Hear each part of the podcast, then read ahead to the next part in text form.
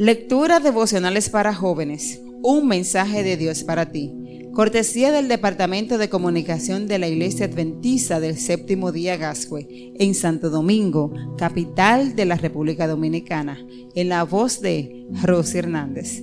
Hoy, 24 de febrero. La cortina que lo salvó.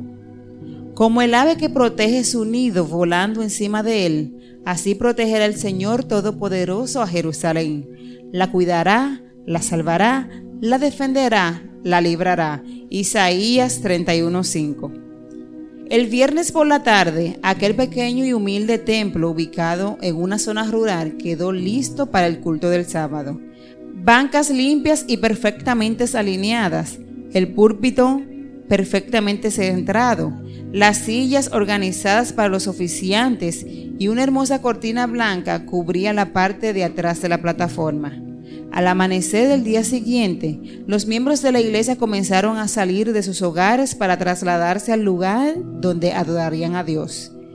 Pero mientras avanzaban hacia la capilla, las Fuerzas Armadas habían desplegado tropas en la región para perseguir a un grupo de rebeldes.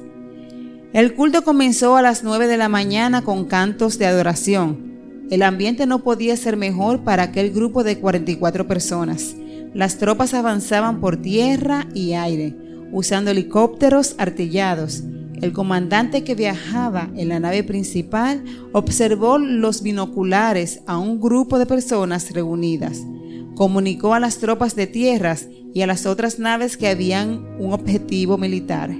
El protocolo acordado era lanzar una bomba, luego de llevar a cabo una operación envolvente y finalmente verificar cuántos insurgentes habían sido dados de baja. El helicóptero principal se abalanzó hacia su objetivo y los hermanos advirtieron lo que estaba por pasar. Las damas y los niños empezaron a llorar. Dos dirigentes ordenaron que todos se calmaran y oraran. Cuando estaban orando, una idea cruzó como un relámpago en la mente de uno de los dirigentes. Corrió hasta la ventana, tomó la cortina blanca, la amarró a un palo y salió a la puerta principal, ondeando la cortina como señal de paz y sometimiento. Desde la nave el comandante pudo ver al caballero agitando la cortina blanca y suspendió el ataque. Luego mandó a aterrizar la nave frente a la capilla.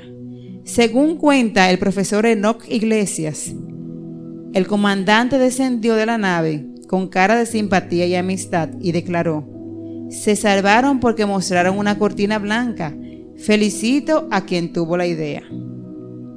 No me quedan dudas de que Dios siempre cuida a su pueblo Aquel día se salvaron 44 personas gracias a una simple cortina blanca.